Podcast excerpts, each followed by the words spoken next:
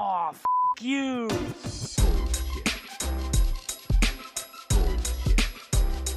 Bullshit, bullshit. Bu- bu- Bullshit. Bullshit. Bullshit. Bu- bu- Bullshit. Bu- Bullshit. Three, Bullshit. two, Ready. Bu- bu- bu- one. Bullshit. Bueno, Manuel, bienvenido al podcast. eh, al podcast, una vez más. Lo que pasa que a la gente que está escuchando eh, tuvimos problemas de conexión, pero voy a repetir un poco lo que había dicho. Eh, si, yo, si yo posteo esto de forma ordenada, Manuel sería el episodio 26, lo que para mí es increíble. Este, me pone muy feliz de haber llegado tan lejos y espero llegar muchísimo más lejos con todos ustedes.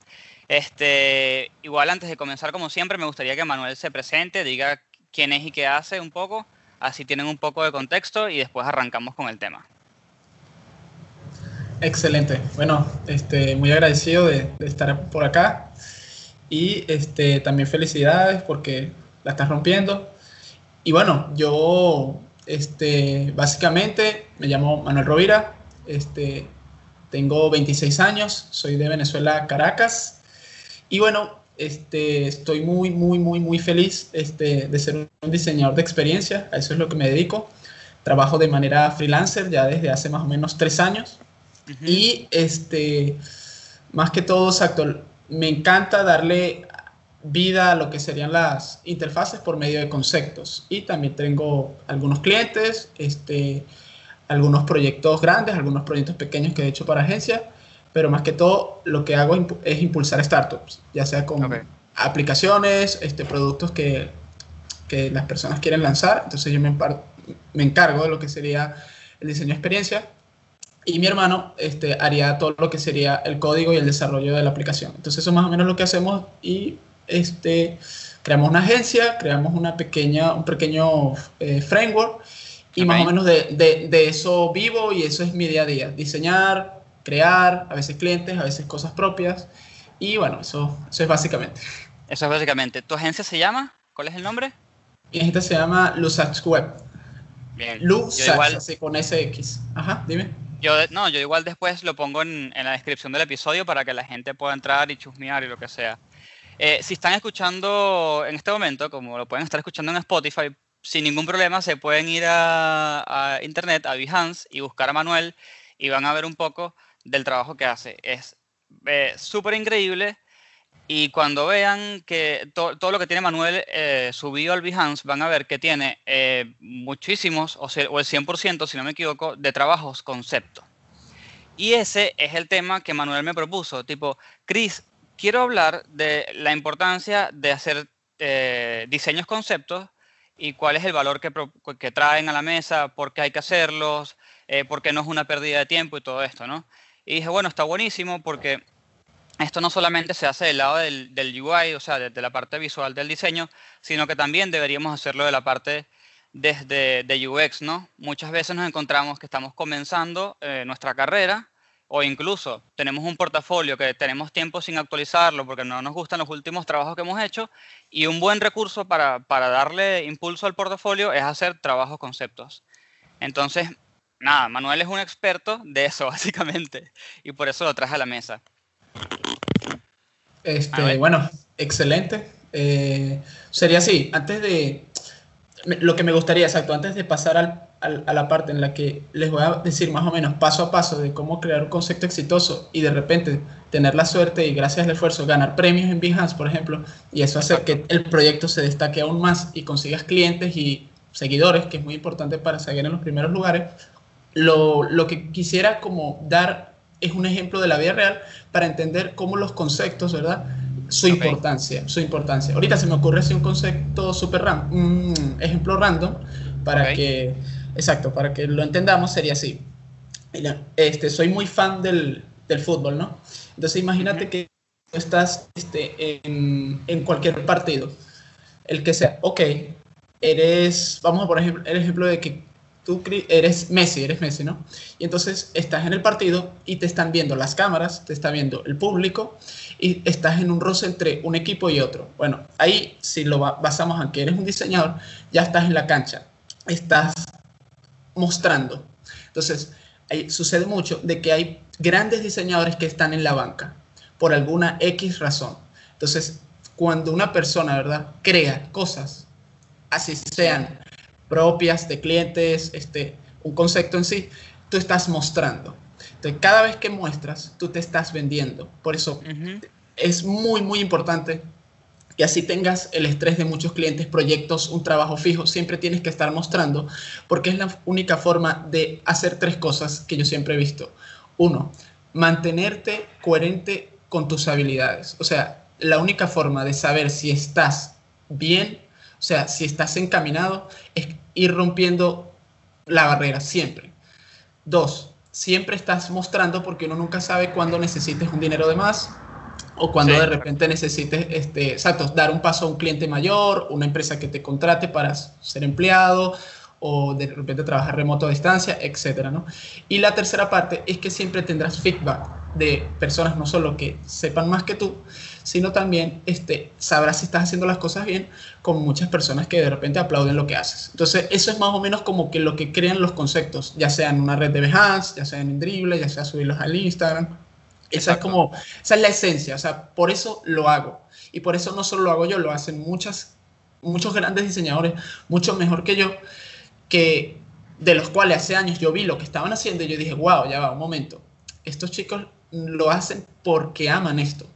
Entonces, Exacto. eso, eso me, me abrió como las puertas, sobre todo fue en Behance, porque encontré que podías hacer como una balanza entre lo que era mostrar todo un proyecto y que se viese real, pero al mismo tiempo es un concepto, o sea, es difícil, o sea, a veces tú encuentras un proyecto en Behance y tú dices, o sea, tú dices, esto es real, o sea, esto jamás fue alguien que dio todo su tiempo por simplemente likes y seguidores.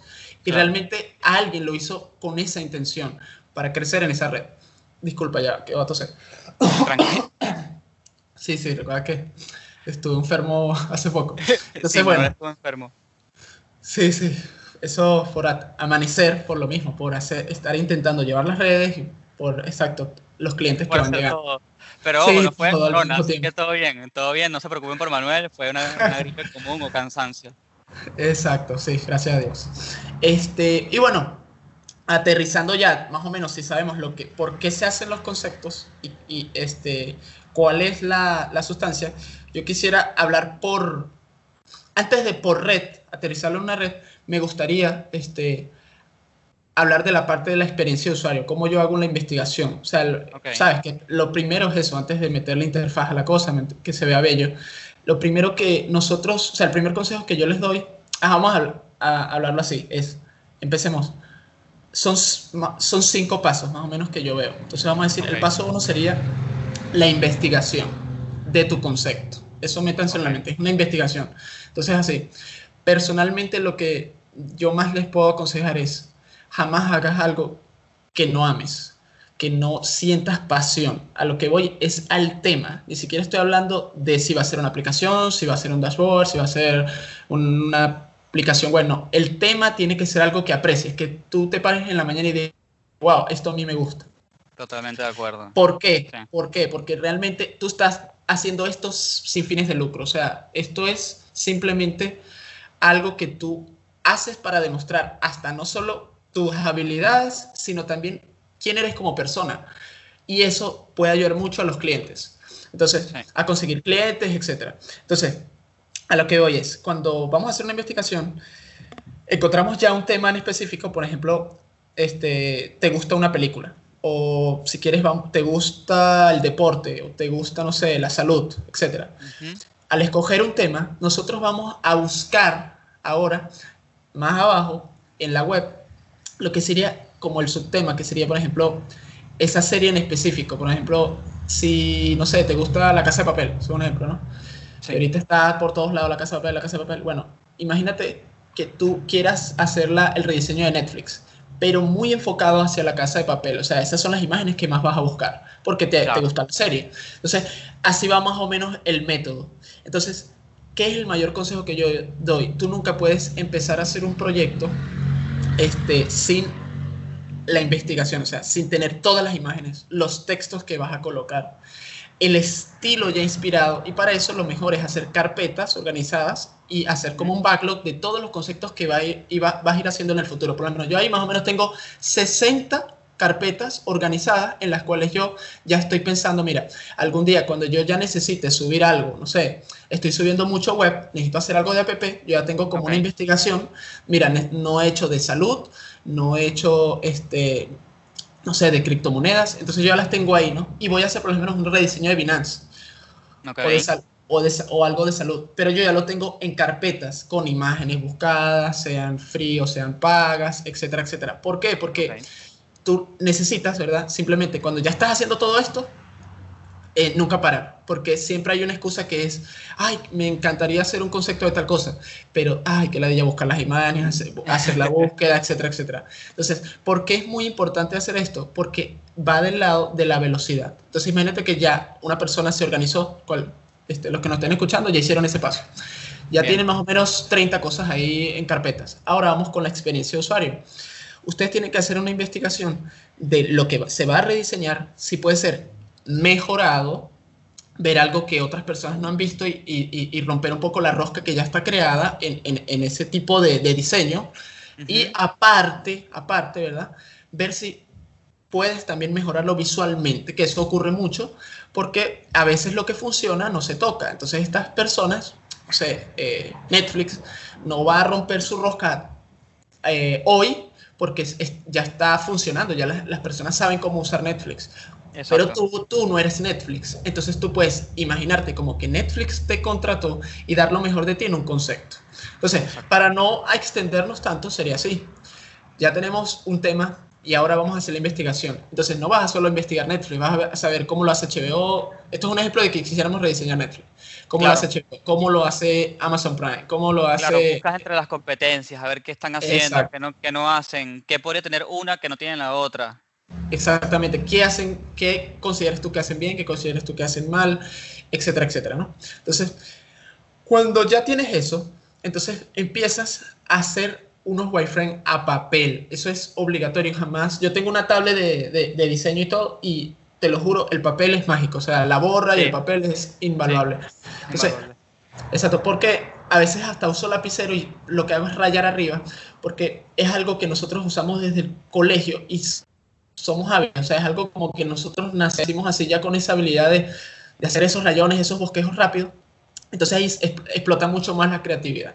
Entonces, Totalmente. considero, considero que un proyecto, ¿verdad? En, en Behance, ¿verdad? La primera parte, entonces, ahora ya tuvimos las carpetas, tenemos lo de la investigación, vimos lo que podemos mejorar, lo anotamos todo, ya lo tenemos bien planteado, de repente en un Trello organizado, y ahora estamos haciendo los wireframe primero a papel. Cuando ya nosotros tenemos algo más o menos a papel, por ejemplo en Behance lo mínimo son 12 pantallas, 6 mobile y 6 desktop, nosotros podríamos ya arrancar con nuestro diseño. Es posible que se le agregue después y volvamos de repente a papel, a hacer wireframe y después al diseño, pero eso solo si cuando estamos diseñando vemos errores de experiencia que no vimos. Ahora bien, exacto, exacto. Ya cuando estás un poco más avanzado, te diste cuenta que te faltó algo o que la sí, cagaste sí, en sí, algún lado. Ah, no te digo, Normalmente, Puedes decir groserías, no hay problema. Yo, ah, ok, podcast libre. Sí, va, sí, va. Bueno, ya dije verga. ok. Sí, entonces, bueno, sería así. Este. eh, verga, me perdí. Ajá. Eh, ya estamos pasando a wireframe en, en XD, por ejemplo. Yo uso mi, Sí. yo soy un usuario de Windows. Este, todavía no he tenido la oportunidad de tener una Mac. No por cuestiones de dinero, sino por cuestiones de que eh, me parece un robo total. Pero sí, ya, ya. Sí, sí, porque Sí, ahí, sí, ahí contigo. o sea, soy muy de, de tener una super máquina con 2080 Ti, 128 de RAM, porque me gusta mucho lo del 3D. Y siento que, o sea, el mismo precio, o sea, por 5.000 euros, te puedes comprar, o sea, una Mac que ni siquiera se acerca a las especificaciones. Pero entiendo que, ¿sabes? Existe el mundo de Sketch, está Principle, entonces, bueno, es muy posible Claro. que algún día me haga con una de ellas. Pero por ahora, lo que es XD, más prototipar ahí mismo para los clientes y en caso dado este, darles este, animación durísimo con After Effects o con Protopie, Ujú. voy, voy muy bien. Pero no voy a negar que si algún día uno necesita hacer un kit y regalarlo o venderlo, este, la gente te va a pedir Sketch o Figma. Aunque Claro. bueno, Figma sí lo podemos usar. Entonces, bueno, volviendo al tema, ya que soy, exacto, uso XD, eh, ahora vamos a hacer los wireframe que fueron de papel a, a- a digital, ¿no? Y vamos a encontrar algo que es impresionante, que es, te vas a dar cuenta que cuando lo hagas en, en, en wireframe, estás como condenado a lo que hiciste en papel. Entonces yo siempre, siempre, siempre lo que hago es, nunca cometan el detalle de hacer el wireframe muy bonito porque empiezas a diseñar. Lo, primero que tenemos que ver son los errores de usuario. Hazlo feo, hazlo tan como el papel, hazlo que ni siquiera tenga, puede tener los tamaños parecidos, pero hazlo lo más feo posible porque tú no tienes que pensar en diseño. Cuando empiezas a pensar en diseño, empiezas a pensar un poquito más personalmente, a ser un poquito más artístico. Y ahí, podemos, ahí podemos dañar el enfoque real de lo que estamos haciendo, que es mejorar algo en la experiencia. Después viene el plus. Entonces, cuando nosotros ya, ¿verdad? Sentimos que este eh, Netflix está mejor rediseñado. Ojo, en nuestro cerebro todavía no hemos metido color, pero sabemos que esto me parece mejor en experiencia. Ahí tienes un plus. Sucede mucho y me ha pasado Ok. que no, no logro hacer algo mejor.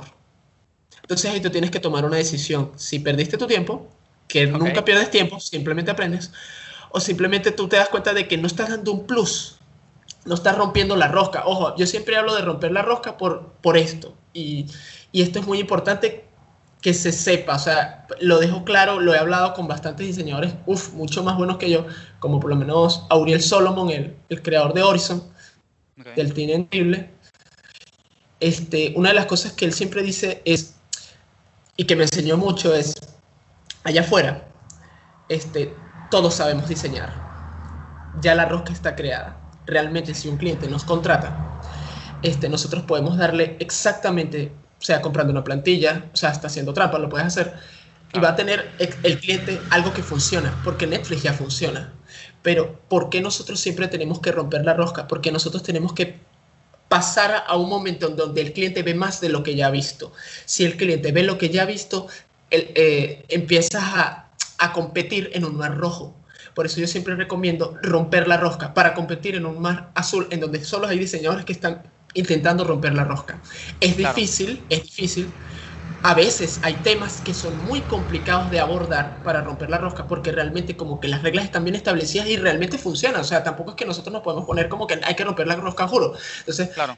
pero entonces ahí es donde después hablamos, es la parte del de el UI, el que va a ser ese plus. Ok, mira, la, es muy parecido a Netflix, pero se ve increíble. Entonces esa es como la parte que a veces se puede lograr. Pero bueno, no nos adelantemos al UI, vamos con lo que sería la experiencia. Y entonces, imagínate que realmente no funcionó, no funcionó, mira, lo intentaste, este, en el papel se veía bien, cuando pasaste wireframe y empezaste a prototipar así con wireframe, te notaste que es lo mismo, o sea, no te diste cuenta, pero estás haciendo algo muy parecido a lo que ya existe y tú dices, wow, no cree nada. O sea, Ok. soy más de lo mismo. Entonces, la- ahí tienes que tomar una decisión. Son dos. O hacer un proyecto, ro- vamos a, a- a- ojo, esto de romper la rosca lo estoy inventando en este, en este momento, en este podcast, así, o sea, el romper No, no rosca, pasa vamos a decirlo así. Ok, Se entiende exacto, bastante bien el- el- la idea. Exacto, o algo de rosca, o sea, lo que ya existe o, o algo loco. Entonces, yo recomiendo, y voy a ser muy duro aquí, es cuando creas algo que ya existe, vas a ver como la bandita, la, exacto, la bandeja, perdón, de mensajes en Behance, en tu correo electrónico, en Dribbble, en todos lados, nunca va a explotar. Igual los comentarios en tu proyecto y igual los likes. ¿Por qué? Porque la gente, ¿verdad? ¿Cómo te va a dar apoyo si ellos pueden crear eso? Las personas están buscando nuevas ideas y sí, va a sonar fuerte, para copiarse de ti, para Claro. inspirarse, vamos a decirlo de la mejor forma, porque sean diseñadores o no, les gusta lo nuevo. Todos, nadie quiere ver algo repetido, nadie quiere, no sé, Netflix saca mañana una casa de papel 2 y es lo mismo con nuevos personajes hechos, en, no sé, en Chile y todo el mundo va a decir, ah, esto es lo mismo que, que, que la casa de papel, o sea, no. Entonces, Sí. esa es prácticamente como lo que yo quiero como que, como que dejar también hoy aquí es, si sientes que tú no estás dando al, un plus, re- vuelve, recapitula, recapitula, busca otro proyecto, otro concepto, haz otra vez los wireframe y vuelve a intentarlo. Esto me ha pasado mucho. A- muchos diseños yo los tengo así como, hasta yo los borro, yo borro, o sea, no sé, perdí tres horas haciendo wireframe Y, Ajá, y los borras. Y, y borro todo, sin eliminar. ¿Por qué? ¿Sabes por qué hay que borrarlos? ¿Sabes por qué hay que Porque- borrarlos? Para no, para no volver, me imagino, no estar contaminado. No, porque eh, sí, sí, eh, eh, tiene sentido lo que dices, pero también es porque así es el mundo real. Lo que no sirve, a juro lo tienes que botar a la basura. ¿Por qué? Porque tienes que actuar rápido. O sea, imagínate que yo no solo mm, sé que no sirve, sino que soy tan débil que necesito montar cosas y yo vuelvo a ese proyecto, porque sea lo que sea, son un par de likes. El problema es que no tienes que ir a los likes, tienes que, tú como persona tienes que, bueno, o ese es mi pensamiento, romper la rosca, ser adicto a eso, porque ahí es cuando No, realmente bien, estamos porque- aprendiendo. Está bien, porque la idea eh, aquí, o sea, este episodio básicamente no solamente está enfocado en cómo hacer eh, un diseño concepto, sino que también entendamos de que hay que ser excelentes. Está bien, cada quien con su nivel, cada quien está comenzando, intermedio, avanzado, lo que sea, pero que dentro de tu nivel, dentro de tu, de tu grupo, tú digas, ¿sabes qué? Esto está destacando. Si no te sientes de esa manera, eh, básicamente no sigas. Me parece correcto. Y me gusta que hables de lo del nivel, porque voy a decir algo. Yo no sé si todos los diseñadores lo tienen, porque cuando hablo con uno, todos me dicen casi que lo mismo, pero es normal Ok. que los diseñadores, como somos creadores, esa es la verdad, somos creadores, Sí. tenemos mucho el síndrome del impostor, que es o no sabemos cómo logramos ese proyecto anterior que nos fue muy bien y ganó premios, o Claro. porque esto estuvo en tendencia en drible ayer y este nuevo tiro no estuvo, porque a veces sentimos como que lo que creamos, es más, voy a decir algo como loco, pero es así. A veces lo peor que un diseñador puede hacer es copiarse de sí mismo. Eso me ha pasado mucho. Yo no me doy cuenta, pero me copio, me copio de mi, mi propio estilo. Que Claro. Eso es bueno. Y No, eso pero eso es porque lo estás que no te hace- viciado de tus propias cosas y no te das cuenta. Es posible, pero yo he notado que también es un punto de debilidad. Nosotros cuando vemos que algo funciona, queremos repetirlo. Entonces yo siempre siento así. Los conceptos son exactamente para eso, para sacar... Voy a decir algo. Los clientes cuando te contratan, el proyecto más difícil que te den es el proyecto más fácil en un concepto. ¿A qué voy? Cuando tú haces un Claro. concepto, es como 100 veces más difícil que hacer un proyecto real. ¿Por qué? Porque el cliente, al- no hay nada más fácil que ponerse en los zapatos de otra persona. Ojo, en mi caso es así. O sea, yo sé, cuando la persona me dice, me gustan más o menos por aquí, cuando hacemos la- la- las típicas preguntas de, de mira, eh, ¿cuál es tu competencia? Si no, yo la busco, qué colores te gustan, cuál es el estilo, qué es lo que quieres, eh, cuál es el público objetivo. Cuando tú haces toda tu investigación, tú ya sabes que tienes que ponerte simplemente los zapatos de algo. Por lo menos, no sé, te contrata mañana la Coca-Cola, tú te tienes que poner los zapatos de ese mercado, de ese pantón, de todo lo que funciona para Coca-Cola. Y tú ya sabes que hay bastantes referencias de Coca-Cola y vas por ahí. Pero ahora, cuando es algo propio, tienes que luchar contra tu propio criterio, tu personalidad, saber que no, saber lo que es trend y lo que no, que yo siempre, siempre digo, la tendencia es algo que muere.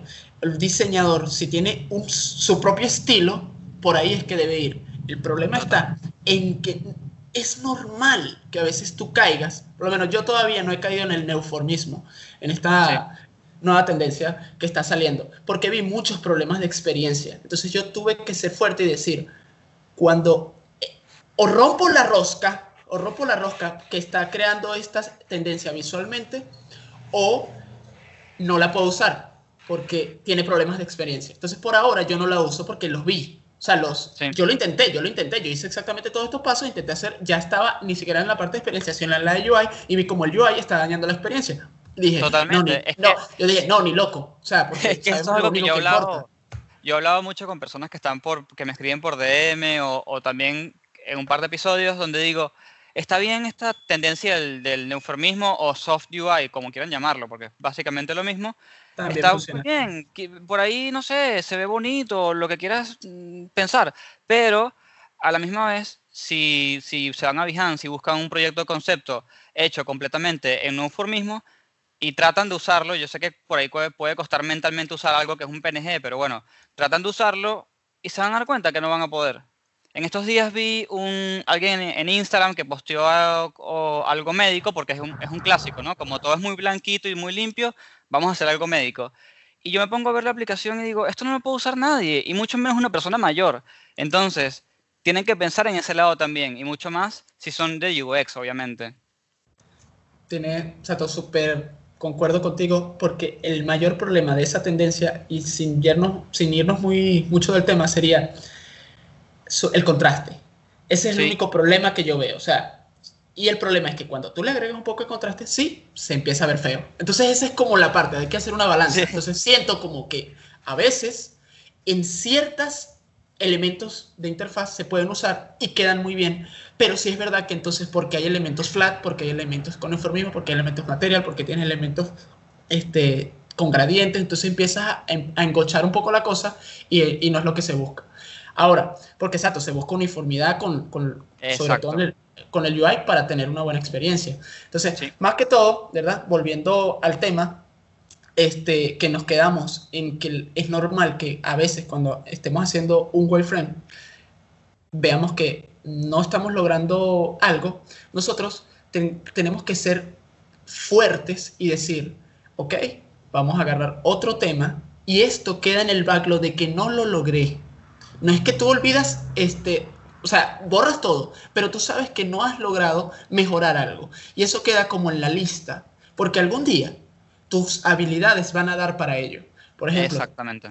yo hace un- uno de los proyectos que yo ya yo tengo más likes en Behance, que ya está casi que llega a 5500 likes y que gané mi primer premio, es de los Avengers, que es una película que, bueno, a mí me gusta todo lo de Marvel y tal, ¿no? Y me fue muy bien. Pero ese es el proyecto que tiene más errores de experiencia. Porque, claro, fue hace mucho tiempo. Y, Claro. o sea, porque, ¿sabes? Fue cuando salió Infinity War y tal. Y este, yo tenía ciertas habilidades. Entonces, eso también lo tengo que dejar aquí en la mesa. O sea, tú tienes, ¿verdad? Que siempre dar lo mejor de ti. Y cuando pasa el tiempo, es normal que te, hasta te avergüences de lo que has creado. Porque sí, hay errores. Pero en ese momento eh, fue tu top Exacto. ganes o no sí. ganes premio. Y lo debes compartir. Si tú sientes que en ese momento lograste, porque en ese momento eso lo dejo claro, yo sentí, ¿no? Porque yo investigué cómo ha sido el sitio de Marvel, etcétera, etcétera. Y dije, oye, yo puedo crear algo aquí. Recuerdo que sí me basé, no tanto en la experiencia, sino en la parte del, del UI, y sí sentí que hice algo mejor. Pero ahorita yo lo veo y digo, wow, esto tiene un montón de horrible. errores. No, Sí, pero está buenísimo. Y, y está, eh, me gusta, me gusta que hayas dicho la palabra horrible. Eso es lo que yo digo. Yo cuando veo ese proyecto digo, ¿por qué le dan like? O sea, no hagan eso. Sí, sí, me, sí, me contratan, Hecho. me contratan por ese proyecto y digo, hermano, no. Sí, sí, sí. Yo, por ejemplo, eh, Bueno. yo tengo tiempísimo que no me meto en, en mi Behance porque los últimos trabajos que he conseguido los, los conseguí de otra manera, como de forma natural, por referencias y todo esto. Ya está pasando el tren, no sé si eh, lo también es escucharon. correcto. Ah, eh, no. No, no importa. Entonces, como que, ¿qué pasa? No es que descuide mi Behance, sino que eh, esto también va atado un poco al tema. Como hay muchos contratos de, de confiden- confidencialidad y no puedes revelar muchas cosas, eh, el portafolio uno se ve eh, dañado de alguna manera. Hay un, hay un impacto en, en el portafolio. Entonces, las cosas mías que están en mi Behance son de hace tres años, por ejemplo. Y no es que estén malas, para su momento fueron increíbles, pero yo ahora las veo y me dan vergüenza. Entonces yo, por ejemplo, tengo seguramente como seis meses que no entro ni siquiera a ver si alguien me escribió por Behance. Interesante. Bueno, eh, eso, eh, eh, eso que, que te causa, yo lo he tenido en Dribble y en Instagram. Y ahorita, por empezar a llevar mucho el Dribble y el Instagram, que me activé ahí, empecé a notar que empecé a a dejar el Behance por comodidad. Y lo, lo digo, o sea, también hay que ser como muy directo. Claro, Pero los clientes, y es lo loco, no me vienen ni de Dribble ni de Instagram. Ojo, sí te escriben, sí te hablan de cifras, sí hay acuerdos, sí hay llamadas, pero a la hora de, del té, por así decirlo, ahí no está el contrato. En el, el- o sea, cuando yo digo, wow, ¿qué proyecto estoy haciendo este mes? Que gracias a Dios fue fructífero económicamente. Ah, ok, vino de Behance, en donde no he subido conceptos desde hace, no sé, tres, cuatro meses que yo no he subido conceptos. Entonces Claro. me di cuenta de algo. ¿Cuál es la diferencia? ¿Y por qué muchas personas se van a Dribbble e Instagram? Porque esta, es normal que nosotros seamos personas ocupadas porque tenemos que vivir. Entonces es normal que a veces tenemos empleados, eh, somos empleados de una empresa o somos, estamos remoto, pero siempre estamos como atados a una compañía en cierto horario o de repente ciertos entregables que hacen que nuestro mes esté muy apegado a un compromiso y de repente no tengamos tiempo de hacer un concepto extenso, que eso realmente es lo que es Behance. Behance no es, tú montas dos pantallas en Behance y la gente, o sea, así suene lo que suene, eso jamás te van a dar No like. levanta, no levanta nada. No levanta, no levanta. Tú nunca No vas a ver un proyecto con premio pone- con cinco pantallas. No, O sea, no, hay gente que pone eh, de, tipo un logo. Así, ya, listo, puso el logo. Moriste. Y ya, moriste. no pone más nada, no pone ni siquiera versión en blanco y negro como para intentarlo. Nada, no pone más nada. Entonces, yo ahí me pregunto, y de hecho, yo, yo tuve una profesora que cada vez que yo hago algo mal en, en términos de diseño, me acuerdo mucho de ella, que ella nos decía al salón completo, chicos, ustedes son diseñadores. Entonces, por ejemplo, si estamos entrando a una clase y yo les digo que pongan en el pizarrón seis papeles, ustedes son diseñadores, ya ustedes no van a poner seis papeles como lo pondría cualquier persona. Ustedes, con su cabeza de diseño, piensen cómo sería, la mejor forma de ponerlo allí, cómo se ven mejores y cuál es la mejor forma para que la gente interactúe. Entonces, está bien, quizás es un pizarrón con seis papeles y, y no le ven como la importancia, pero de ahora en adelante ustedes tienen que llevar las cosas así. Por eso yo muchas veces cuando la gente me dice, ay, ¿cómo hago mi portafolio en Behance? Y lo que sea, y le digo, bueno, tómalo como si fuese parte del proyecto. O sea, no eh, mentalmente no cierres el proyecto hasta que tú haces la presentación en Behance y sientes que es increíble. Exactamente es así. Es más, no solo debes ser increíble, debes causar que las personas, a juro, se pregunten, o- o mejor, ni se lo pregunten, digan, wow, ¿cómo este chico tuvo un contrato con Marvel? Y realmente es un Exacto. concepto.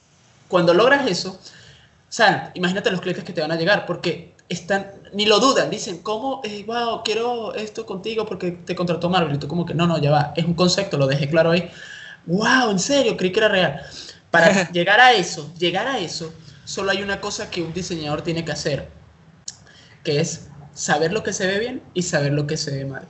Y para saber lo que se ve bien y lo que se ve mal, simplemente es práctica. Por ejemplo, Sí. ahorita, como yo no he dejado de practicar, sé que lo del Avengers no se ve bien. O sea, cuando ustedes vayan y, y de verdad, después de este, escuchar esto o mientras lo estén escuchando, vayan y busquen Behance Manuel Rovira o busquen simplemente Avengers Infinity War, es el primer proyecto que le va a salir en... O vayan a su Instagram también, no importa. Sí, sí, sí, es verdad, exacto, el Instagram, el drible.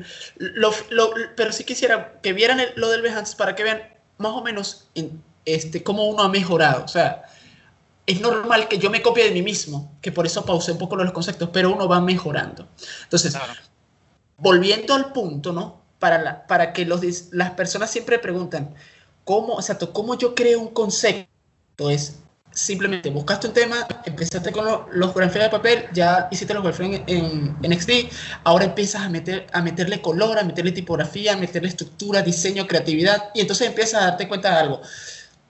Estás ya creando un buen proyecto, pero hay un detalle, y ese es el más importante subiste el proyecto de Behance y tienes dos likes. Y te diste cuenta de que está bueno el proyecto, pero tienes Sí. cero seguidores, tienes cero alcance, tienes... O sea, por tanto esfuerzo no tengo nada de visibilidad. Behance no sirve para nada. Me voy a Dribble donde al menos te ven y bueno, es menos tiempo y monto poco a poco y en Instagram y etcétera. Pero Claro. recalco y dejo muy claro cuál es la diferencia de Behance con estas do- otras dos redes que también funcionan muy bien. Y es una, no importan realmente los likes. ¿Por qué? Porque cuando un cliente ve un proyecto completo, tú demuestras realmente que eres capaz de tú como individuo llevar un proyecto completo a cabo. Y entonces Exacto. ahí es donde viene el dinerillo, que obviamente es lo que nos da de comer y donde, gracias a Dios, como diseñadores desde tu casa, puedes simplemente trabajar de freelancer. Es más, lo dejo claro, lo dejo claro y así conciso es las personas que tienen mm, dinero, o sea, y, son, y se consideran diseñadores de experiencia, saben que lo único que van a lograr, por, porque así se maneja la industria, son subcontratos. Los subcontratos son los que más nos dejan dinero a los diseñadores.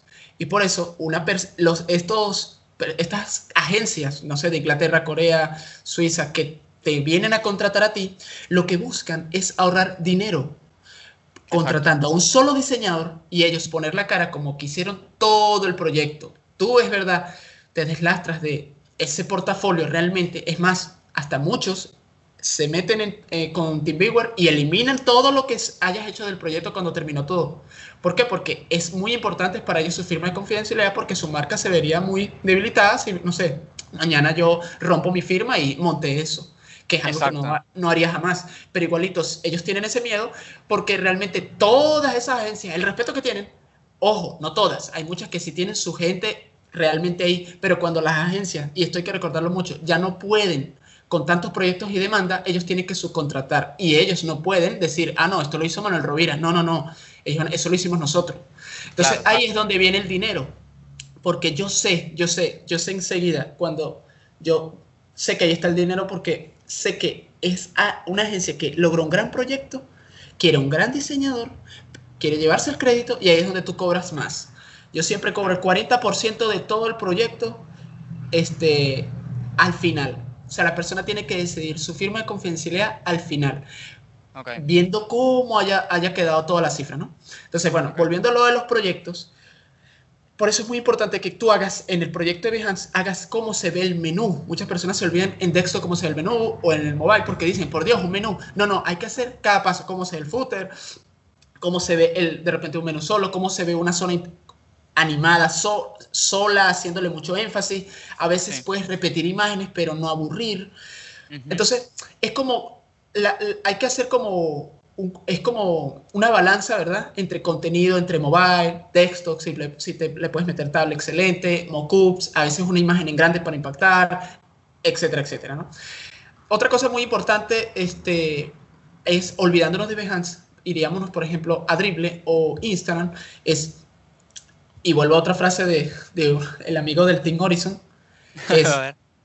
eh, que me encantó fue, esto no es una carrera de quien monta más, esto es una carrera de calidad. Es más, él monta un tiro, él monta un tiro, o sea, solo para que vean cómo él piensa tanto en la calidad, él ya tiene más de 50 mil seguidores, él monta un tiro cada tres meses más o menos, porque Wow. es lo único que está seguro que va a ser top en drible. ¿Por qué él monta eso así? O sea, ¿por qué él no, por qué él no puede rebajar su drible jamás? Y eso es muy importante como que tenerlo en mente. Por eso yo a veces en Instagram me encantaría montar más cosas. Claro, pero es que no puedo, devalúas- porque- devalúas tu calidad. Exacto. ¿Y cómo uno- una persona devalúa su calidad? No es- así seas muy bueno, así seas muy bueno, tienes que buscar que romper la rosca. Entonces, es, es difícil, ¿no? Es difícil hacerlo. Y más cuando hay personas que la han, uff, súper rotos. Está completamente quemada la rosca para esos tipos de diseñadores. Hay muchos, por lo menos en Instagram. Mi mayor influencia, o sea, la persona que yo digo, wow, este tipo, ¿qué tiene en el cerebro? O sea, ¿cómo puede tener tanta creatividad? Se llama Carl, o sea, así como suena, ¿no? C-A-R-L, Ok. Hauser, Hauser, Carl Hauser. Creo que lo debes conocer. Este tipo no solo diseña interfaces, diseña productos, diseña en 3D, diseña este... Uf, este tipo es un genio, ¿no? Y él, algo que me gusta mucho y que duele a muchos diseñadores y que lo voy a decir aquí en este podcast es No pasa nada, dilo. él no habla. O sea, y eso es algo que yo siempre he sentido. Ojo, sí se debe respetar la experiencia de usuario, pero voy a decir algo aquí libremente que siempre he tenido ese pensamiento. Cuando hace, no sé, pensemos en el 2010, Sí. no existía realmente, o 2008, vamos a por ejemplo el 2008, no existía realmente decir, no, yo soy diseñador de experiencia, no, yo soy UI, yo soy UX, yo soy web designer, no existía, eso no existía, existía, yo soy diseñador, ah, y hazme una página web, ah, sí, sí, yo te puedo Exacto. hacer un logo, etcétera, ¿no? Entonces, el mercado, ¿verdad? Así como hay varios tipos de abogados, cuando antes no había varios tipos de abogados, no, había un tipo de abogado, no, los negocios se van creando y se van volviendo especialistas en ciertas áreas. Así también Totalmente. sucede en, la- en- en el mundo de las interfaces y esto de las experiencias. Entonces, pero sí vi y noté, como yo estuve más o menos, entre comillas, ¿no? De- en los inicios de cómo yo fui viendo este cambio hacia más negocio y más negocio. Ahorita sabemos que hay como, como 30 términos, seamos sinceros. Sí, es un montón. Exacto. Y ojo, en una empresa muy grande lo comprendo. Pero que una persona, un individuo solo, me diga, no, yo domino los, los 30 términos que están ahí, yo digo, mm, eh, eh, interesante, pero no. Entonces, ahí Imposible. voy al, exacto, imposible, o sea, porque tú no, no- ni siquiera, o sea, un diseñador no puede testear su diseño, eso nada más por ahí, es- o sea, ojo, si nos vamos a, la- a la- a las leyes de, porque exacto, irías toda tu personalidad, todo, ah, no, sí, todo funciona, no, no, ya va. Claro, Es no, que no, no, no. no. puedes probar tu aplicación tú porque tú no, tú no eres, o sea, sí lo ves, ¿no? O sea, Entonces, puedes claro, hacer un grado, puedes hacer un grado de prueba. Hay, hay ciertas cosas que podrás hacer. Y no, es- no sé si es prueba, es más que todo como ver si el diseño está como yo lo hice, más que nada. Después, alguien más tiene que probarlo. No, eh, sí, exacto, pero hablo de ventas. Por ejemplo, yo he hecho muchas tiendas. ¿Ok? He hecho cosas así, estilo Rappi. Ojo, no he hecho nada con Rappi. No estoy diciendo que lo hice ni que firme confidencialidad. No, pero he hecho tiendas, ¿no? Y este, rompí la rosca, rompí la rosca, rompí la rosca. Y yo sabía en una de ellas que tenía unos problemas de UX, Ok. pero de, ex- de experiencia. Pero no eran creados por mí, eran creados por el cliente. Entonces, aquí rápidamente para que vean lo- cómo los conceptos nos ayudan. Yo me acordé de un concepto que yo hice, este, que se llama Union Merch, que yo hice una solución de tienda. O sea, yo mismo me dije, quiero romper la rosca aquí, porque yo estaba intentando hacer algo como con Sara, pero dije, no quiero utilizar el nombre de Sara, quiero usar un nombre propio, ¿no? Entonces me invité todas las cosas y tal, ¿no? Entonces lo llamé Union Merch. Ese proyecto, bueno, me ha traído muchas tiendas. Eso es otra cosa que hay que hacer. Hay que hacer variedad, vejan, no vas a hacer 100 tiendas, no, haz tiendas, a veces hace uno proyecto de película y así. Pero bueno, siguiendo el tema, ¿verdad? El error de experiencia era del cliente, no mío. Pero juro, sabes, el cliente es el que te pagó, el cliente lo quiere así, ni modo, ¿no? Entonces, tú tienes que ser capaz, como diseñador, obviamente ya cuando estás en cierto nivel, de decir no. Y sí, al cliente yo le dije eso, le dije, yo no voy a diseñarte lo que me pides, porque tú vas a perder las ventas. Entonces lo que vamos a hacer es esto, yo te voy a plantear mi opción, ¿no? Que fue la que yo mismo me copié de mí mismo en un proyecto pasado de Behance, porque yo ya vi la solución, porque esa es mi consideración. Vamos, y ojo, puedo estar errado, ¿no? Pero yo sí Claro. le dije al cliente, entonces lo que vamos a hacer es esto, prueben su variante primero y, cuando, y si no funciona, ojo, sin ser creído, yo lo digo, o sea, yo estoy hablando con el cliente, pero yo tengo que tener el peso, porque nosotros como diseñadores de experiencia tenemos que también saber que si el cliente ¿Cuándo no tiene ventas, decir que no? Claro. exacto, si el cliente no tiene ventas por su decisión, erraste como diseñador. Claro. Porque nosotros, ¿verdad? Nuestro final no es el cliente, es su usuario. Y entonces nosotros que tenemos que hacer que ese usuario realmente, sea, imagínate si ese proyecto lo comparto. O sea, yo cometí un error en el cual, no, no, o sea, no, no podría, ¿entiendes? Entonces, Sí. adivina qué pasó. Efectivamente, tuvieron un gran impacto en sus ventas. Aplicaron los chicos de Frontend, aunque bueno, realmente lo aplicó mi hermano, y los chicos de Backend, este, ¿cómo se llama esto? Ah, ¿Cómo se llama cuando conectas Backend con Frontend? Integraron, Eh, inte- hicieron claro. la integración, hicieron la integración, y adivina que fue una locura. Esto que estoy comentando, yo soy socio, puedo comentarles todo este proyecto, así que pueden ver el proyecto real, así que eso también lo puede, puede hacer interesante. Es un proyecto estilo Rapid, que es un emprendimiento de unos venezolanos que están en Miami, en San Francisco, perdón, y se llama Coco Mercado. Esa Ok. aplicación, todo eso lo pueden buscar en Instagram, así como suena, Coco Mercado. Toda la aplicación, y el diseño, la interfaz, todo lo hicimos mi hermano y yo.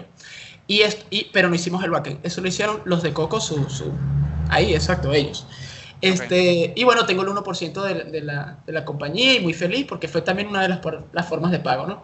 Que esto también es lo que nos vuelve interesante como diseñadores. Ahora no solo podemos crear soluciones y, y ganar dinero, sino también podemos ser parte de grandes startups si nos dan este tipo de pago. Ojo, esto no es una wow Google, pero bueno, es interesante que esto sea una forma de pago también, ¿no? No, y está interesante también que la gente que escuche entienda de que, de que hey, por ser diseñador no, no hay que quedarnos en el sueldo y en el, y en el trabajo freelance, sino que ya después de cierto nivel y de cierta experiencia podemos comenzar a buscar un poquito más allá y, y comenzar a hacer tratos un poco más interesantes, digamos. Y por eso es que tienes que romper la rosca. Estos chicos eh, de Coco Mercado les interesó mi Behance y yo no había realmente hecho una tienda de, de, de mercado, o sea, de, ¿sabes? De comida normal. Es más, te explico rápidamente la tienda para que veas lo interesante. Es, ellos simplemente son el Rappi de Venezuela. Ok. En Venezuela tienen, exacto, tenemos el problema de que hay muchas personas que mandan remesas, entonces, oye, a veces, no sé, la solución era simple. Eh, se lo mandan a un tío, el tío se queda el dinero y a la abuelita no le llegó el dinero. ¿Sí lo ves? O, la, o el Sí. mercado. Con Sí. GoMercado es todo lo contrario, le llega el mercado a su casa. Entonces, esa era la solución. Entonces, Mm, ok. Muchas cosas de experiencia yo vi en Rappi y yo vi algunas que podía mejorar. Eso lo hice. Y me gusta que es un proyecto real. Ese proyecto va a estar pronto en Behance. Y ojo, ahí es donde está el problema de la firma de confidencialidad. Ahorita, en este podcast, de manera muy orgulloso, pero aún así, siendo humilde, me costó bastante ese proyecto. No crean que, oh, sí, Manuel diseña muy rápido. Fue. No, realmente duré bastante diseñando eso. Y notarán algo. Este, nosotros cuando hacemos una firma de confidencialidad tenemos el gran, gran problema de que cosas como estas no podamos ni siquiera compartirla. O sea, yo se lo puedo decir, no sé, a mi esposa, y mi esposa, pero mi esposa ya sabe que no puede decir nada, o sea, porque tendría, tendrías un problema hasta legal. Entonces yo recuerdo cuando yo les hablé, yo les hablé a los de Coco, miren, hay firma de confidencialidad, estas, estos chicos están en sus comienzos, ahorita ya les va muy bien, entonces no me podían pagar la firma de confidencialidad. Entonces, bueno, nos pagaron hasta con porcentaje. Y entonces, Claro. Qué felicidad, ¿no? Que el, el proyecto está creciendo, etcétera, y yo lo puedo hablar. Eso, muchos proyectos de los que yo estoy hasta sin denigrar el trabajo que hice con Coco, estoy hasta más orgulloso, no puedo compartir nunca, ni hablarlo aquí, ni en ningún lado. Claro, Entonces, claro. a lo que voy es, es como una balanza entre, ok, ganaste dinero, pero no tienes el portafolio. Entonces ahí es donde todos ustedes que nos están escuchando, lo primero que tienen que hacer es, ah, ok, si no creo conceptos, es que me jodí. Y es la verdad. Sí, Porque no muestras cómo conseguir proyectos gracias a los conceptos. Es la única forma. Si, si, si estás en la banca, si estás en la banca, te ven sentado. O sea, eso es lo que ven. Ellos están viendo al jugador que está pasando. Así seas malísimo. Estás jugando. claro, Eso tienes que por lo menos pararte de la banca y hacer truquitos con el balón para que Llamar digan, la "Ah, atención. la domina bastante bien. ¿Qué tal si lo ponemos a Ajá. jugar? Entonces, la, la verdad, sí, o sea, e- esa analogía está buenísima. Eh, desde el principio me gustó bastante. Y bueno, no creo que haga, falta mucho repetir, pero si se dan cuenta, todas las cosas que Manuel ha logrado han sido por conceptos. Y estoy también seguro que otras eh, serán también por referencias, ¿no? Segurísimo hay bastante de ese lado. Pero igual, incluso, el inicio lo consiguió a punta de conceptos.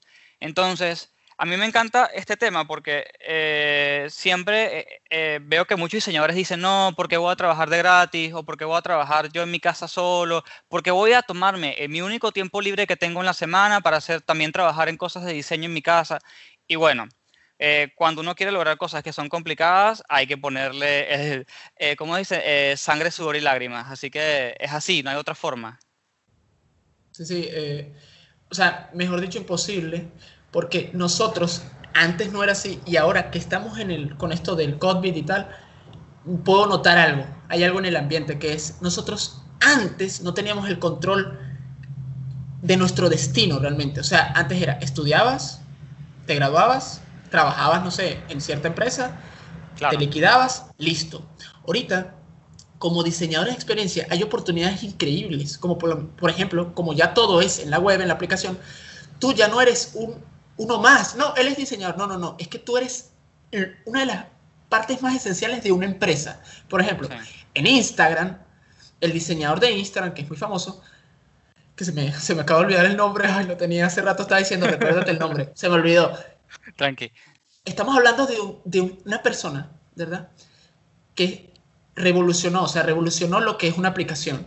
Tanto que Facebook tuvo, exacto, que comprarla y etcétera. Y este tipo está constantemente, de manera muy gra- gradualmente, mejorando la aplicación. Entonces, esta persona, cualquier marca, o sea, muy grande, no sé, Nike, mañana, ¿de verdad creen que no quisiera robárselo a, a Instagram y darle la cifra que él diga? La cifra, o sea, la cifra que a ustedes se les ocurra, él la menciona y Nike dice, vente para acá. O cualquier otra plataforma. Entonces, esto, eso es lo que, lo que sucede ahorita. Entonces, ¿cómo no? Cuando yo escucho, no, es que no tengo tiempo. Que no tienes tiempo para qué? Para ser exitoso. Porque cuando tú creas, creas y creas y creas, aprendes. Y cuando aprendes, mejoras. Y al mejorar, solito van a llegar los clientes. Porque para mí, llevar las redes sociales ahorita es tener un activo. Sí, Claro. no es que me están dando dinero como un, no sé, un wiki de UI8 que cada tanto me da un dinerito ahí. O Claro. un proyecto que mi hermano y yo hicimos que se llama Viusa, que es un framework que cada rato mensualmente nos dan dinero por publicidad y dinero por patrocinio. O porque compran ciertos cosas premium que puse, eh, premium. Pero, Claro. ¿qué sucede? Eso es como, esos modelos de negocios van llegando porque ya tú más o menos vas aprendiendo. Y ojo, y dejo claro aquí también en el podcast, a medida que te vas volviendo mejor diseñador, va a suceder algo, que es que es normal, y eso ocurre desde el inicio, que nos comparemos con otros. Entonces, eso es muy importante, ajá, la comparación. Voy a decirlo así, todos los diseñadores, sean, tengan la personalidad que tengan o lo que sea, es normal que nos comparemos. Y Claro. no hay mejor cosa que hacer exactamente eso. Cuando te comparas, aprendes, por ejemplo, hay una persona en Instagram que no es muy bueno diseñando, pero me encanta su constancia y por eso lo sigo. Porque él me enseña todos los días que yo no soy constante. Me, me explico, si lo ves, es como Claro, contradictorio. claro. Parece como que, wow, ¿por qué lo sigues si de repente, entre comillas, diseño mejor que él? Pero no, Exacto. no, él me enseña cómo él es una pala. Ese Claro. chavo, yo Para sé, la gente, yo pasé- ya va, ya va. Para la gente que no es de Venezuela, una pala es como una persona que es súper buena. Exacto, una, una pala es una persona que simplemente, o sea, no, o sea, se paró en la mañana, hizo lo que tenía que hacer y, hey, no hay nada que cambie eso. Mañana va a ser exactamente eso y ahí está, y ahí está, y ahí está. ¿Tú crees que una persona así no, no logra el éxito? Entonces, eso es lo que ustedes deben ver en los conceptos. Tengan las fechas que tengan, si tienen más tiempo, háganlo con mayor tiempo, sí. Pero juro, deben siempre, por lo menos yo semanalmente me propuse, oye, Manuel, esto del Instagram está explotando ahorita.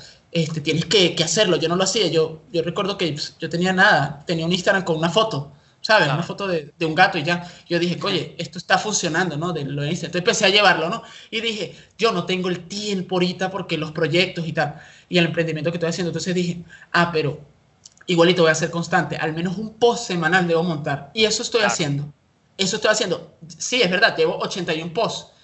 Son como que 5 o 6 meses. Pero eso es lo que nos da la constancia. Entonces, Exactamente. vol- volviendo a lo de los conceptos, ¿verdad? Cómo hacerlos y todo esto, porque tampoco vamos a hablar de háganlos y ya, es así. Vamos ahora a hablar, si, po- si, si tenemos el tiempo, no sé, la parte técnica. Bullshit, bullshit. Bu- bu- Bullshit. Bullshit. Bullshit.